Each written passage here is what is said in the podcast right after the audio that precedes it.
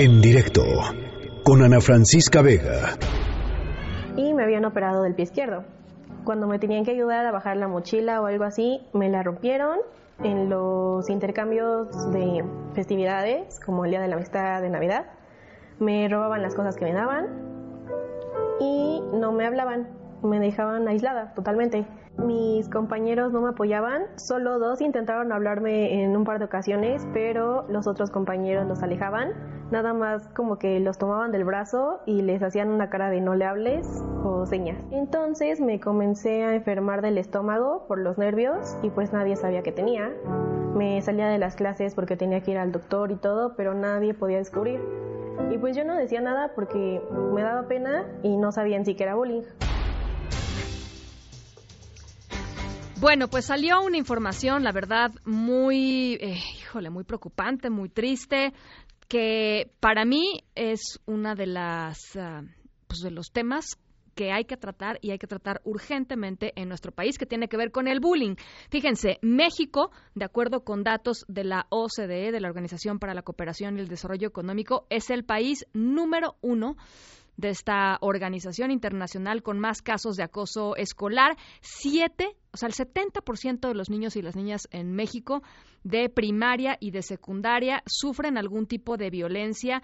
Eh, distintos tipos de violencia conocido como bullying. Ya puede ser violencia verbal, puede ser violencia psicológica, puede ser violencia física, por supuesto, muchas de estas cosas magnificadas por las redes sociales y por el acceso pues a las plataformas digitales por parte de niños y adolescentes. En fin, siete de cada diez niñas y niños en México han sufrido algún tipo de violencia y, eh, y además, como les decía, el dato de la OCDE es que es eh, casos de acoso escolar registrados. O sea, no es simplemente un cálculo ahí eh, medio, medio al y se va. Esto es casos registrados.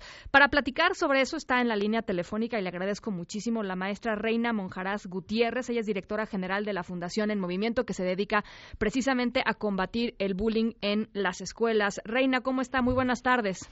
Hola, muy buenas tardes, Ana Francisca. Muy bien, gracias. Pues bueno, el panorama es ese y creo, Reina, que esto nos dice mucho de las escuelas, pero también de los padres y de las madres de familia, eh, y en general un sistema educativo que pues que no tiene herramientas para combatir el bullying, ¿no?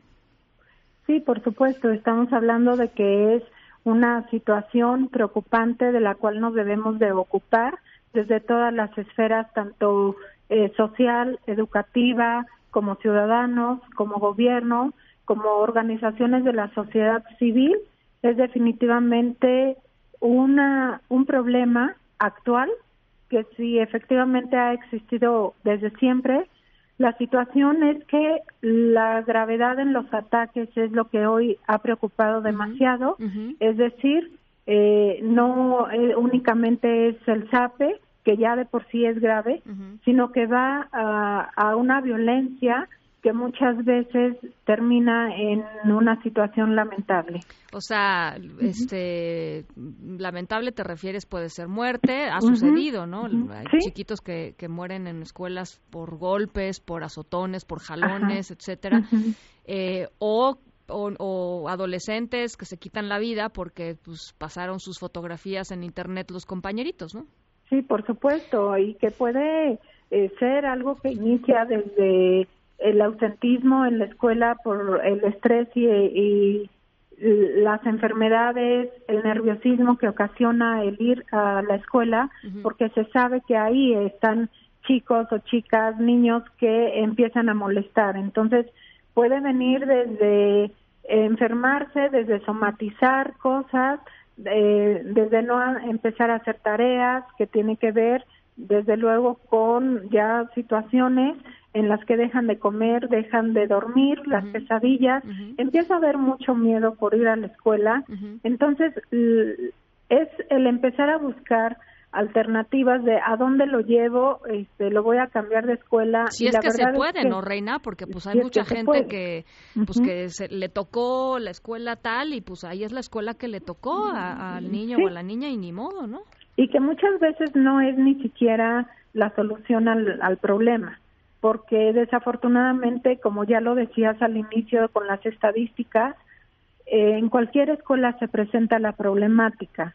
Y bueno, no no estamos teniendo como una respuesta adecuada por parte de las escuelas eh, dentro para poder solucionar una situación de bullying y tampoco se encuentra un apoyo por parte de los padres de familia que en realidad son quienes hoy más deben de estar preocupados porque efectivamente cualquier tipo de violencia pues viene desde casa, desde el hogar. Eh, eso es un punto, ¿no? A ver, porque además, de, acuerdo con lo que estamos leyendo, pues muchas de las personas que nos están escuchando en este momento, pues o si es que tienen hijos, ¿no? O sus hijos son víctimas de bullying, hay una gran posibilidad de que o sean víctimas de bullying o sean buleadores.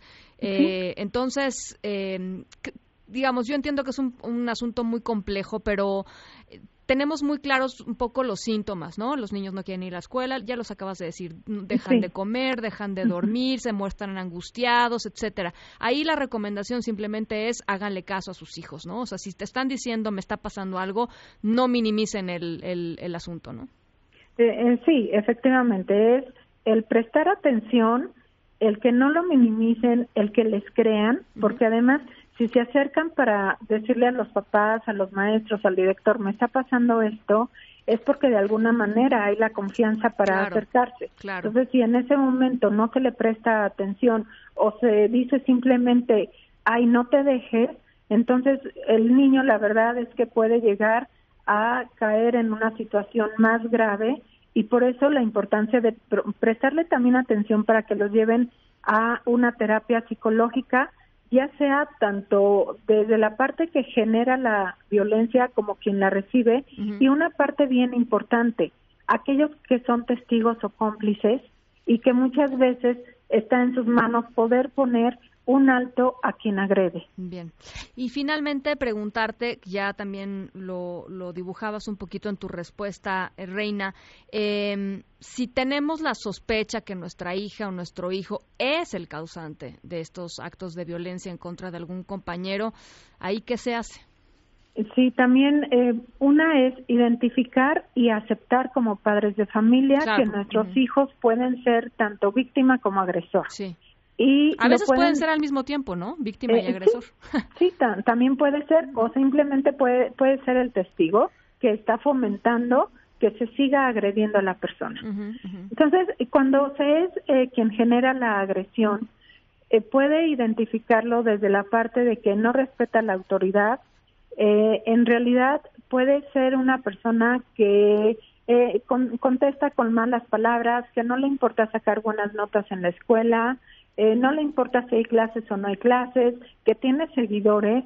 Entonces es importante identificar este tipo de situaciones desde casa y dentro del salón de clases y desde luego también prestarle atención porque como adolescentes y como niños lo que están haciendo en ambos casos es llamar la atención a través de su actitud. Ambos lo están sufriendo. Hay algo detrás, pues. Sí, por supuesto. Hay una historia detrás que los está llevando a actuar de una manera inadecuada. Muchas veces violencia en, la propia casa, ¿no? Sí, por supuesto. Bueno, pues eh, ahí está la opinión de Reina Monjarás eh, Gutiérrez, directora de la Fundación En Movimiento. Para la gente que nos está escuchando, que le interesa el tema, que quisiera eh, leer más, en su página pueden encontrar mucha información, ¿cierto? Sí, en la página que es eh, fundacionenmovimiento.org.mx y también en nuestras redes sociales nos pueden encontrar en cualquiera de, las ya conocidas, Facebook, Twitter e Instagram, como F Movimiento. Ahí nos encuentran y hay mucha información, muchos programas que pueden ayudarlos a que sepan más de, de este problema social que tenemos, a que se sumen a las acciones en movimiento que tenemos y también a que puedan identificar cuándo sí y cuándo no se trata de bullying, porque esa parte es fundamental para poder ayudar tanto a padres de familia, profesores y alumnos. Bueno, pues ahí está. Te agradezco muchísimo, Reina. Muchísimas gracias y estamos en contacto. Con mucho gusto, Ana Francisca. Hasta luego. Buenas tardes. Gracias. Muy buenas tardes. En directo con Ana Francisca Vega.